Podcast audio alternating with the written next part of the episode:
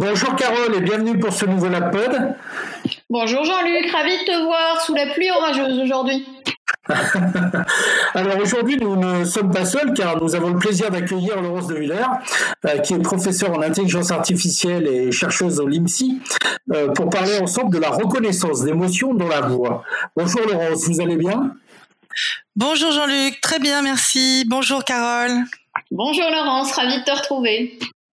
Euh, comment est-ce qu'on s'y prend pour concevoir un système de reconnaissance automatique d'émotions dans la voix euh, Aujourd'hui, si jamais je voulais monter un système de ce type-là, euh, par où je commencerai et quelles sont les étapes indispensables? Les étapes indispensables, c'est d'avoir un corpus de valeurs et qui soit étiqueté correctement. Donc, euh, il est nécessaire, voilà, de, de, travailler sur euh, l'obtention des données, sur la notation des données. Je pense que la meilleure façon de faire, c'est d'avoir des données terrain qui soient le plus proche possible de la façon dont le système va être utilisé.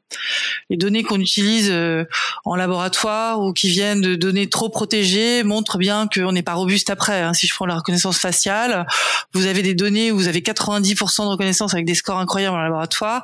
Euh, je passe dans la vraie vie, euh, il y a de la lumière partout, ça réverbère, j'ai une personne âgée, elle a des rides, j'ai donc 10 euh, sourires en même temps. Enfin, ça devient vraiment très très peu robuste. donc il est essentiel d'être sur le spontané. Ah, oui, voilà, un autre exemple euh, euh, assez euh, trivial aussi, mais qui se comprend bien, un système qui a été appris sur de la parole lue va être totalement mauvais pour transcrire notre conversation. Et là, on n'est pas encore dans l'émotion, on est seulement dans la transcription parce que on vient de se couper la parole, par exemple. Donc cette robustesse amenée par je réfléchis à mon cas d'usage et au type de données qui est mon saint graal pour essayer de retrouver et de construire, penser à la euh, le corpus qui ira bien pour l'apprentissage en respectant éthiquement euh, effectivement les éléments de collecte et en ayant euh, à cœur cette diversité de représentation des locuteurs est fondamental. Et puis c'est pas suffisant, ça dépend ce qu'on va en faire après. C'est-à-dire que pour l'instant avec Carole, on a expliqué l'étape 1, c'est-à-dire si je veux détecter ponctuellement une émotion, moi je dirais que dans ces cas-là, on, aura peu de chances euh, d'avoir des scores très très performants parce que on n'aura jamais assez de données, on n'aura jamais vu assez de diversité et surtout on est hors contexte. Donc l'essentiel, c'est cette interaction dialogique. Vous êtes dans un contexte particulier, et donc euh, il faut prendre en compte ce contexte pour euh, arriver à euh, mieux anticiper ce que pourraient être finalement les réactions. Je pense que dès lors qu'on a mieux encadré en fait la situation, on est plus à même de pouvoir prédire avec plus de fiabilité des comportements. L'alignement entre les deux voix, entre euh, la voix de la machine qui vous propose quelque chose et ce que vous êtes en train de faire est importante. Euh, le, le temps de latence est important. Euh, il y a énormément en fait d'hésitations aussi qui vont être subtiles à prendre en compte, qui seront importantes.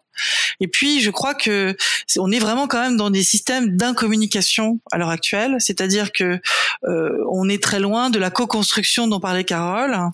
Euh, on est très loin de la préservation de la face de théorie de Goffman, c'est-à-dire faire attention à ce que l'autre ne perde pas la face dans l'interaction.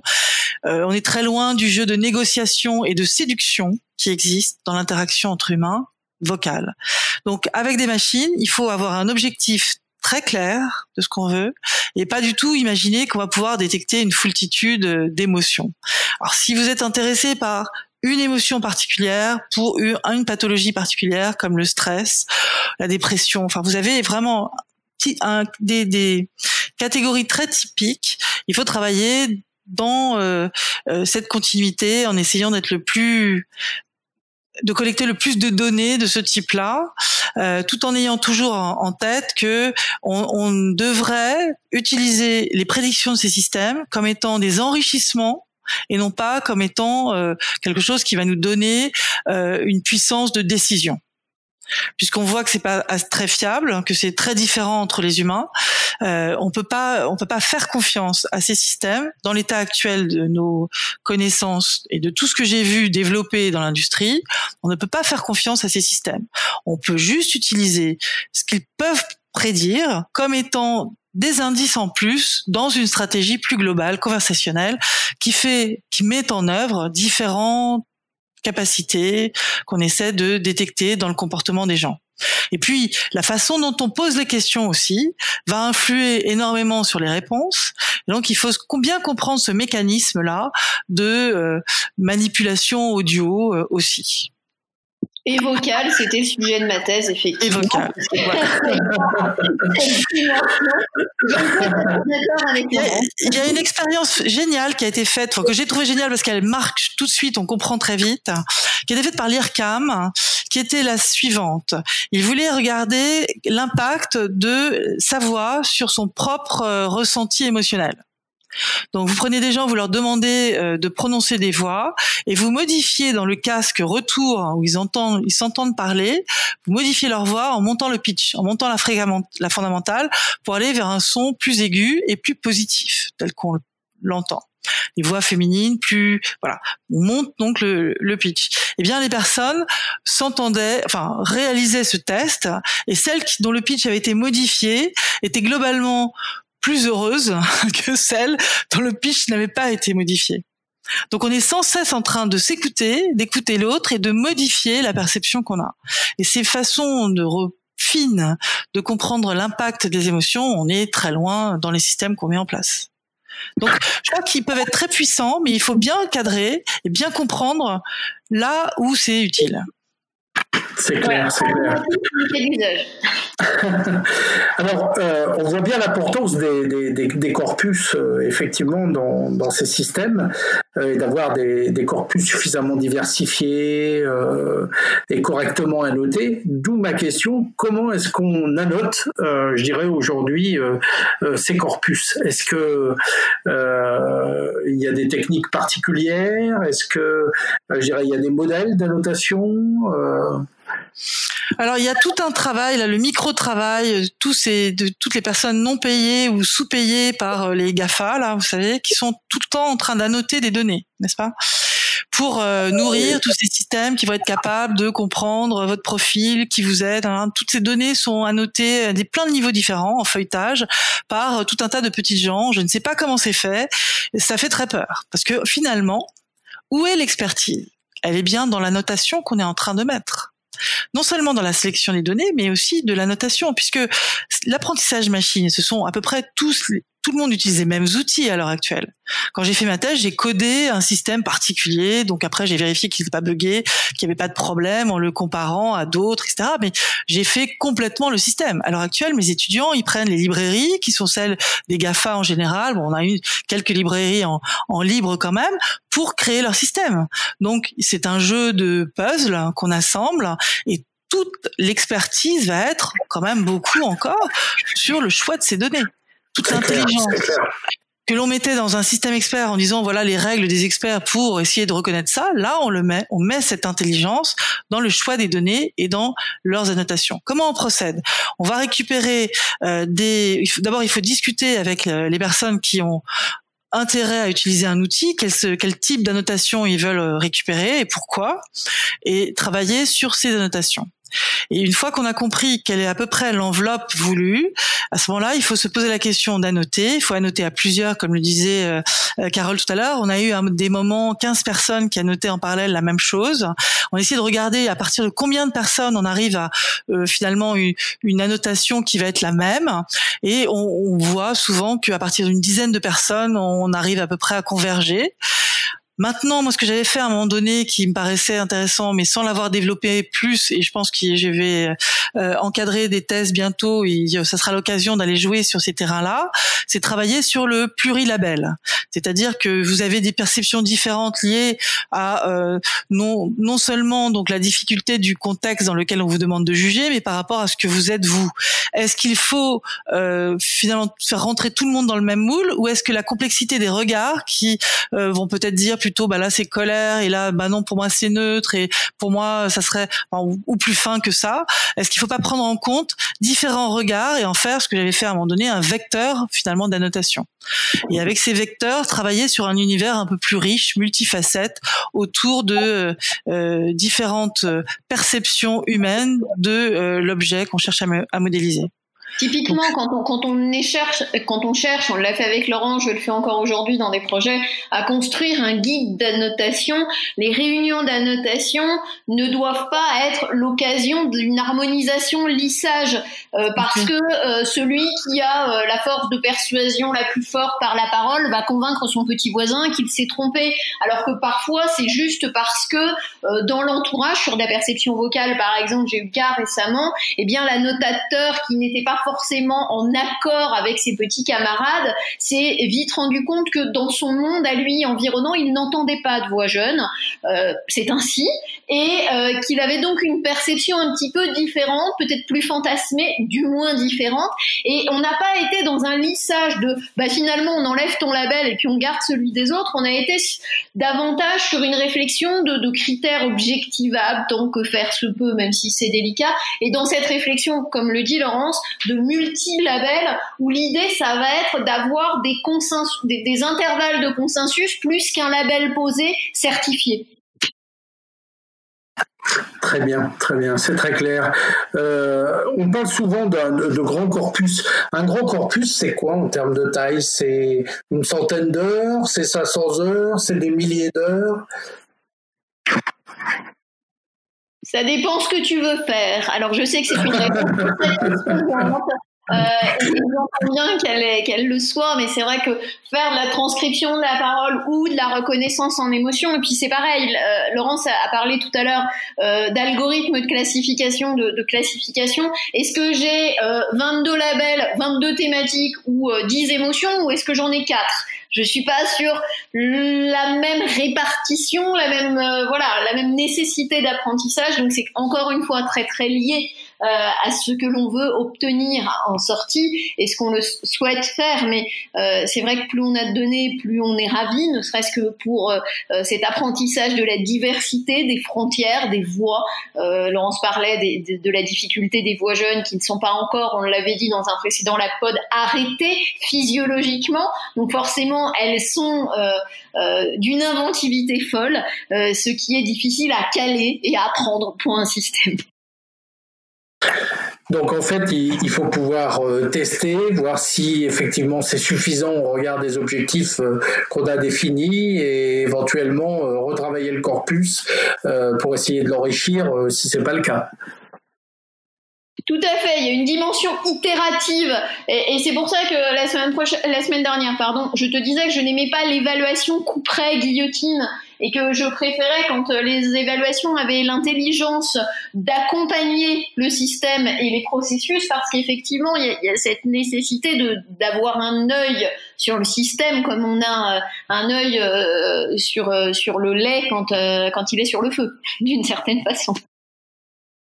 On parlait tout à l'heure d'émotions combinées. Comment comment est-ce qu'on procède en la matière?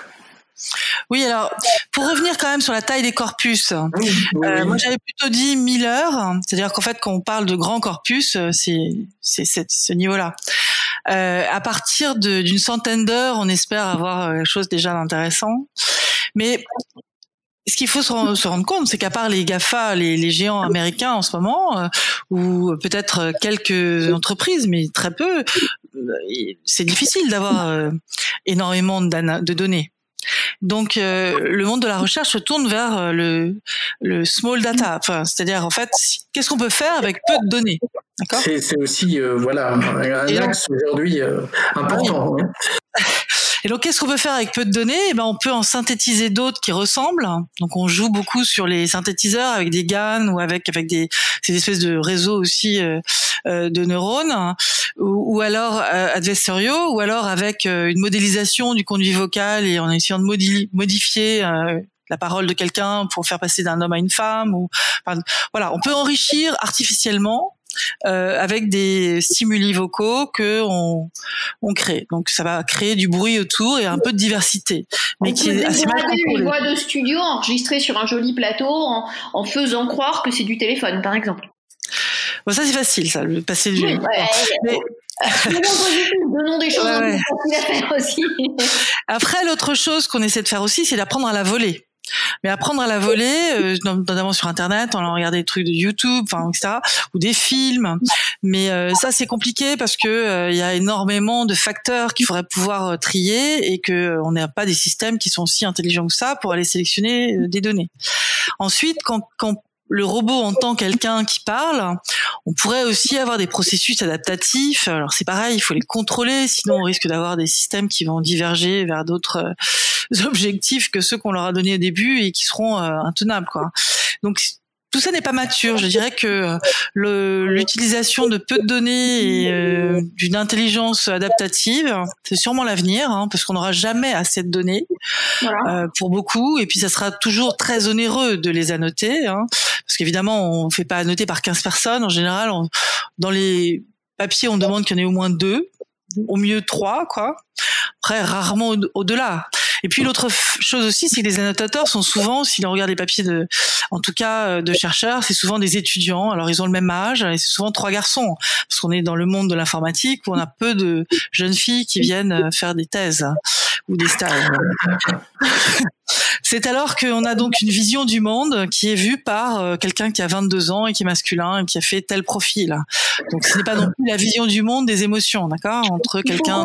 Il faut qu'on échange nos annotateurs, Laurence, parce que moi j'ai le problème inverse, c'est-à-dire que les garçons sont d'accord pour euh, faire un peu de dev, mais par contre ils laissent les annotations aux filles. Bon, on aurait pu dire que c'était l'inverse, mais c'est la même chose. Il y a une discrimination, c'est tout ce que je voulais dire. C'est-à-dire qu'on a un point de vue et pas forcément un point de vue riche. Or, quand j'avais commencé à faire des annotations, je m'étais dit qu'il fallait justement avoir des, des annotateurs masculins, féminins et de différentes euh, parce que euh, au moins on avait une impression euh, différente et on pouvait construire ces ces vecteurs multi-labels, multi-étiquettes de façon plus riche quoi. Alors maintenant comment on fait pour les exploiter? Eh bien, il y a différentes stratégies que je vais peut-être pas décrire toutes là, mais en tout cas, c'est des pistes de recherche. Pour l'instant, je ne pense pas qu'il y ait beaucoup de systèmes industriels qui utilisent du multi-label. Non, mais ça commence pour justement les problématiques pragmatico-économiques que tu évoques, c'est-à-dire que tout la constitution des corpus a un coût, euh, son sa durée de vie aussi. Il y a, le il y a la réalité de la RGPD qui commence quand même à, bien euh, être intégrée, y compris dans les entreprises, et, donc cette volonté d'essayer euh, de répondre à une problématique clairement circonscrite avec ce que l'on a en mettant euh, euh, un peu de un peu de soin euh, et de et, d'attention à la préparation des données pour ne pour ne pas partir sur quelque chose de déceptif et un POC qui ne se ah n'est jamais poursuivi parce que euh, totalement euh, décorrélé de la réalité comme tu le disais tout à l'heure. Oui, mais ça, ça devenir de plus en plus euh, prégnant et important. Hein. C'est euh, comment on donne des guides de bonne pratique, comment on, mesure euh, qu'un corpus n'est pas équitable, comment on mesure que sur le long terme, vous avez une machine qui vous influence, comment on mesure, enfin, a priori dans le, dans le dialogue, on influence toujours, mais est-ce que c'est à tel point que ça en devient problématique ou est-ce que c'est juste normal? Voilà, toutes ces toutes ces questions autour de euh, ce que j'appelle l'éthique, en fait, le respect de l'autre hein, dans euh, les choix qui sont faits par les machines ou les prédictions qui sont données par les, les, systèmes de reconnaissance des formes, sont à mon avis des choses qu'on va construire là bientôt et avec lesquelles il faudra jouer dans l'industrie. C'est-à-dire qu'on sera capable. Moi, j'ai travaillé par exemple avec le Hub Francia sur euh, le rapport qui a été produit par l'Europe. On a fait travailler une dizaine d'entreprises, que ce soit des grands groupes ou des startups. Il y avait Dreamquark par exemple, et il y avait aussi euh, la CNCF ou euh, la Société Générale, pour vous donner des exemples. Hein. Et donc, on a travaillé sur euh, la faisabilité dans un monde pragmatique, comme tu dis. C'est-à-dire comment on fait pour passer des concepts de respect des droits de l'homme à quelque chose que je peux mettre en place comme mesure pour vérifier que mon système se comporte correctement. Alors, il y a beaucoup de, il y avait beaucoup de questions pour lesquelles on a demandé aux industriels de dire surtout, seriez-vous capable de faire quelque chose de cet ordre-là? Pensez-vous que c'est tellement onéreux que vous le ferez pas? Voilà, essayez de comprendre en fait la difficulté de la mise en place de ce genre euh, de mesures. Mais certes, ce sont des sujets qui vont arriver partout. Ils arrivent aussi dans les projets qu'on est en train de monter hein, sur ces, tous ces objectifs quand même qui sont euh, euh, de nouveaux systèmes avec de nouveaux usages. Euh, et tous les projets européens maintenant insistent énormément. L'éthique, c'est plus seulement les données, c'est finalement comment le système se comporte, comment il est évalué, audité et est-ce que c'est fait dans un cadre suffisamment étudié, quoi Pas juste une une vitrine. Tout à fait, tout à fait. Euh, ce qui m'amène d'ailleurs aussi à, poser la question de, l'évaluation, et notamment de l'évaluation des performances. Euh, comment est-ce qu'on évalue les performances euh, d'un système de reconnaissance d'émotion? Alors normalement, dans un système, dans une approche classique, on va évaluer le système, on va prendre une partie de notre corpus de données pour faire de l'apprentissage, une partie, deuxième partie pour faire du développement, c'est-à-dire en fait euh, euh, savoir arrêter l'apprentissage, dire bon là j'ai obtenu un modèle assez générique et pouvoir le tester sur une troisième partie. Donc j'ai trois parties apprentissage, développement, test. Je teste sur la dernière partie. Ça c'est un protocole. J'en ai un autre qui va être de faire euh, par exemple 10 tranches, enfin je sépare mon mon corpus en 10 parties et puis j'en utilise 9 pour l'apprentissage, je teste sur la dixième et puis j'échange. J'en prends 9 autres, je teste sur la dixième, comme ça j'essaie de tester tout mon corpus. Euh, voilà. Encore un autre, une autre façon de faire, c'est de regarder locuteur par locuteur pour que ça soit indépendant du locuteur. Et donc on met quelques locuteurs à part en test, on fait de l'apprentissage sur d'autres locuteurs, et on va tester cela et de la même façon on va jouer en échangeant les locuteurs qui sont en test pour avoir une moyenne des performances. Ça, ça nous permet d'être plus robuste en fait que le fait d'avoir juste un test, d'accord? Mais j'irai encore plus loin. Moi, j'ai essayé de pousser à faire du cross corpus, c'est-à-dire que j'ai un modèle que j'ai obtenu sur un corpus de données pour une tâche particulière. Puis-je utiliser le même modèle sur une autre tâche où j'ai le même type d'émotion que je vais aller chercher? Par exemple de la joie ou de la colère, des choses assez simples. Voilà, donc c'est intéressant de voir comment euh, on peut passer d'une tâche à une autre. Alors après, avec toute la difficulté de prise de son, c'est-à-dire il faut rester dans une, un, environnement où la prise de son est similaire. Sinon, là aussi, il faut faire un filtre. Si par exemple on a euh, une interaction avec un robot et puis ensuite on veut utiliser le même modèle pour passer au téléphone, certes là, je pourrais euh, passer un filtre pour arriver à ne prendre dans mon corpus que les fréquences jusqu'à 4000 euh, Hz, qui va être la bande passante euh, au téléphone. Voilà, ce que dit très bien Laurence, c'est qu'il va falloir euh, évaluer, mais évaluer un élément et pas quelque part se laisser brouiller, puisqu'on parle d'ondes, par d'autres éléments qui viendraient mettre les travaux en échec alors qu'ils n'en sont pas finalement la source première, la cause première. Tout à fait. Alors, comment est-ce qu'évolue, euh, vous qui êtes, euh, je dirais, au, fait euh, de ce qui se passe un peu dans les laboratoires, je dirais, à un niveau déjà français, européen et international, comment est-ce qu'évolue la, la recherche en matière de reconnaissance automatique d'émotions? Il y a beaucoup de groupes. En fait, moi, quand j'ai commencé à travailler sur ce sujet en 2000, en France, en détection des émotions, dans l'audio, on devait être le seul groupe. Après, on a vu monter en fait sur la parole, sur la reconnaissance de la parole, il y a plusieurs sites en France qui sont reconnus. Euh, donc au Mans par exemple, euh, ou à Avignon, il y a un laboratoire qui s'appelle le LIA, euh, ou alors à l'INRIA dans l'est de la France, ou à Télécom. Enfin bon, il y a plusieurs sites qui commencent à s'intéresser tous à ça. C'est devenu un sujet de qui a énormément attirer de monde.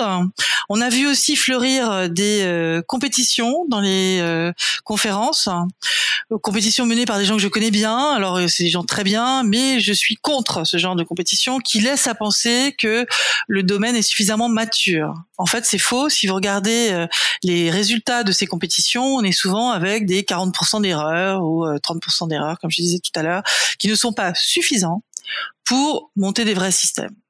Donc moi, je, la détection de la personnalité dans l'audio ou des émotions ou euh, euh, le fait que euh, ce soit, voilà, c'est très délicat. Le, un, une des expérimentations que j'avais faites qui me montrait vraiment bien cela et qui montrait aussi l'effet que toutes les deux on a, dont on a parlé, qui est que les émotions sont multimodales par essence.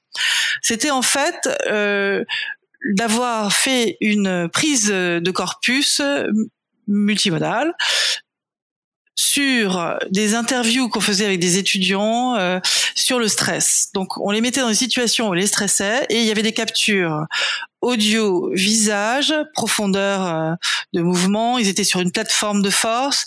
Ils avaient euh, une ceinture pour calculer le rythme cardiaque. Ils avaient une autre capture de la conductance de la peau et, d'autres facteurs physiologiques. il y avait des gestes qu'on pouvait aussi repérer.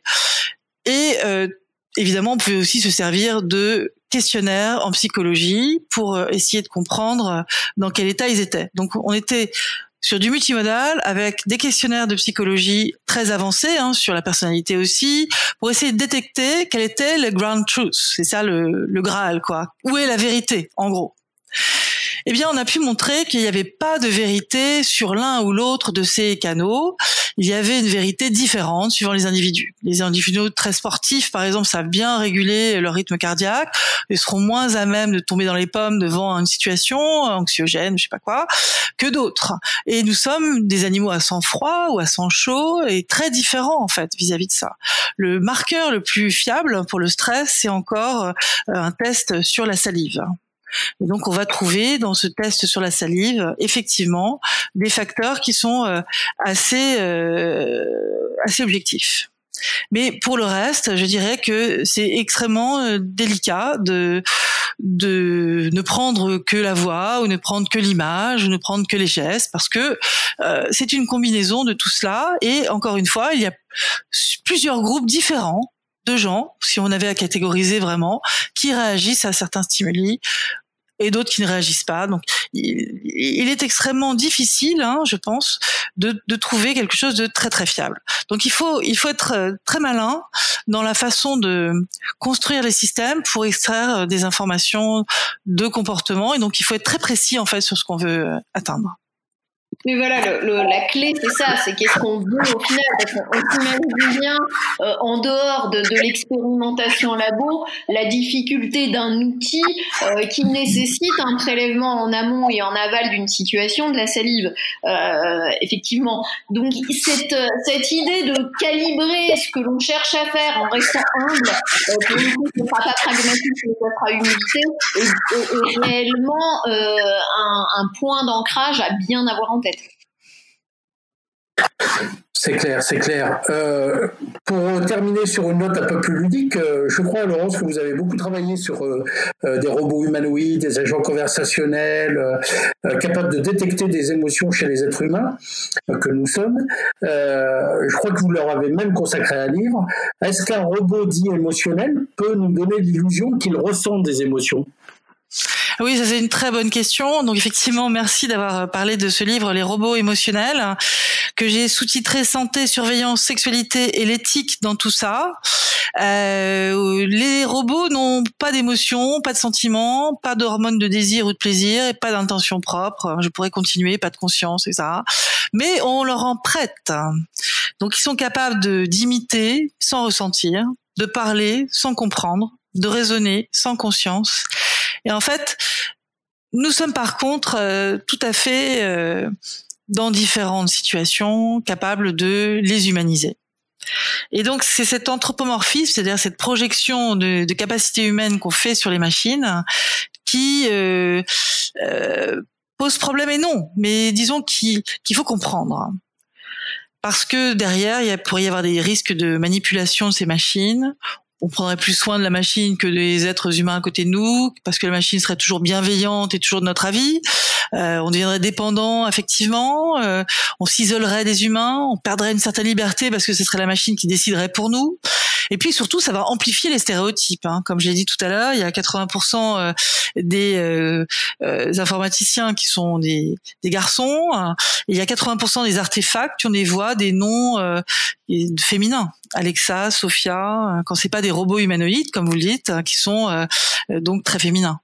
Donc on en fait des assistants serviles, des robots compagnons ou des robots sexuels. Mais enfin, donc cette représentation de la femme à travers toutes ces machines, agents conversationnels ou robots, est questionnante parce que c'est méta.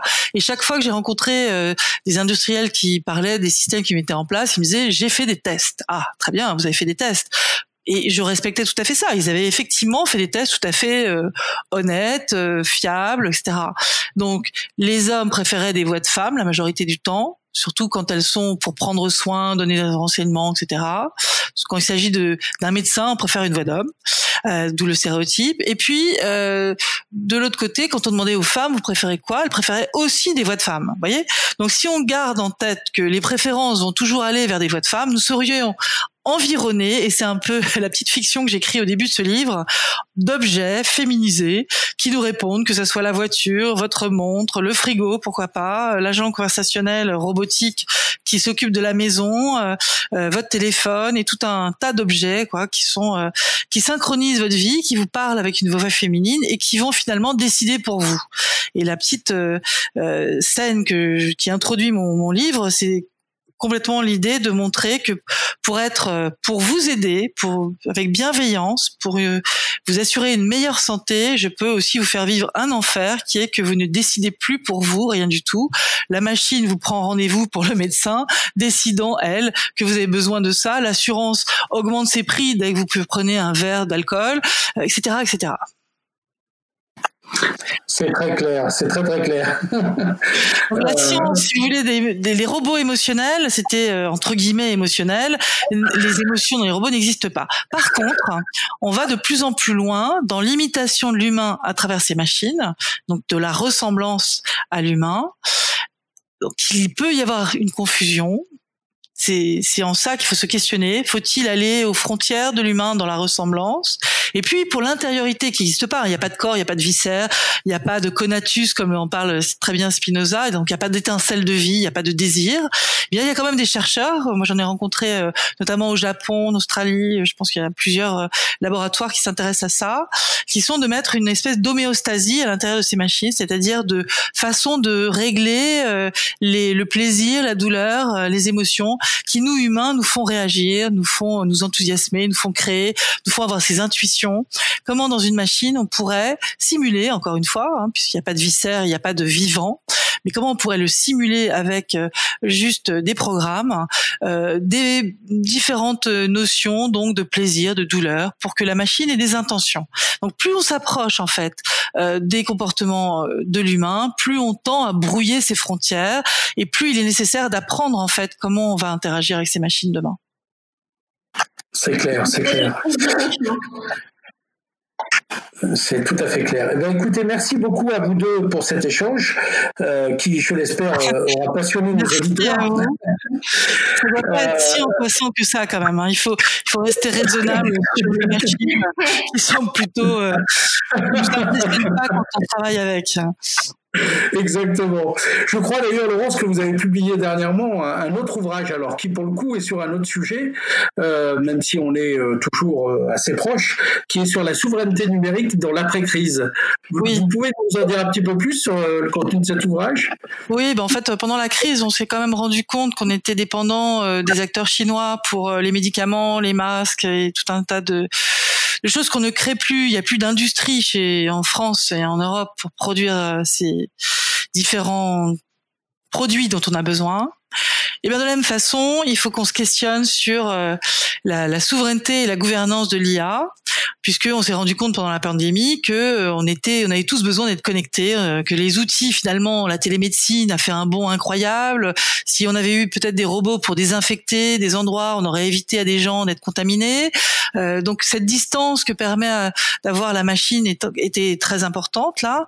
On s'est rendu compte donc de l'intérêt de ces, ces systèmes et on a vu arriver très vite des solutions euh, pour euh, Zoom, pour euh, toute l'interaction qu'on a sous, différents systèmes de, télévision, que c'était avant tout les GAFA qui avaient ces objets. De la même façon, Facebook a par exemple proposé des iPads dans les EHPAD, dans les maisons de retraite. Euh, donc ils ont mis le pied dans la porte dans beaucoup de secteurs, en santé, en éducation, pour l'assistance les personnes âgées et d'autres encore. Et donc il est nécessaire que l'on prenne réellement conscience qu'on n'est pas maître en ce moment des décisions sur le numérique. On l'a très bien vu avec le stop Covid. Peu importe si vous êtes pour ou contre le stop Covid, qui était un algorithme de traçage, il y a quand même une, un paradoxe énorme. Nos données, on les met euh, beaucoup sur, les réseaux sociaux, euh, Instagram ou autres, sans se préoccuper de la partie de vie privée ou d'intimité que l'on met sur le réseau. Et là, on demandait à la population de s'inscrire sur un système pour essayer, avec une pseudonymisation de chacun, c'est-à-dire sans envoyer le numéro de téléphone de chacun, en étant protégé, en envoyant ces données sur un serveur qui aurait pu les utiliser pour comprendre mieux euh, comment la pandémie se développait ou au contraire euh, visible, enfin heureusement euh, était plus restreinte. Mais donc là, on a vu un tollé sur toutes les médias disant euh, nos libertés, qu'en fait-on euh, Parce que c'était quelque chose que la, le ministère de la Santé allait gérer. Les serveurs étaient chez Thales et tout, et on a eu peur de cette euh, gouvernance finalement de notre démocratie. Alors qu'on n'a pas peur finalement de mettre toutes nos données sur tous les agents que sont les GAFA, Google, Apple, Facebook, Amazon, Microsoft, IBM. Donc à un moment donné, il faut se poser la question pourquoi? vous avez tout à fait raison. C'est un sujet euh, d'actualité d'ailleurs dont on parle aussi dans un autre domaine qui est celui de la défense, euh, de la sécurité, euh, où effectivement la souveraineté numérique pose question. Écoutez, merci beaucoup Laurence pour l'ensemble de ces explications. Euh, merci Carole d'avoir accepté cet échange à, à, trois voix. Euh, et puis à très bientôt pour un prochain Lapod. Bonne soirée à vous. Merci Carole, merci à vous. À bientôt. Merci à, toi.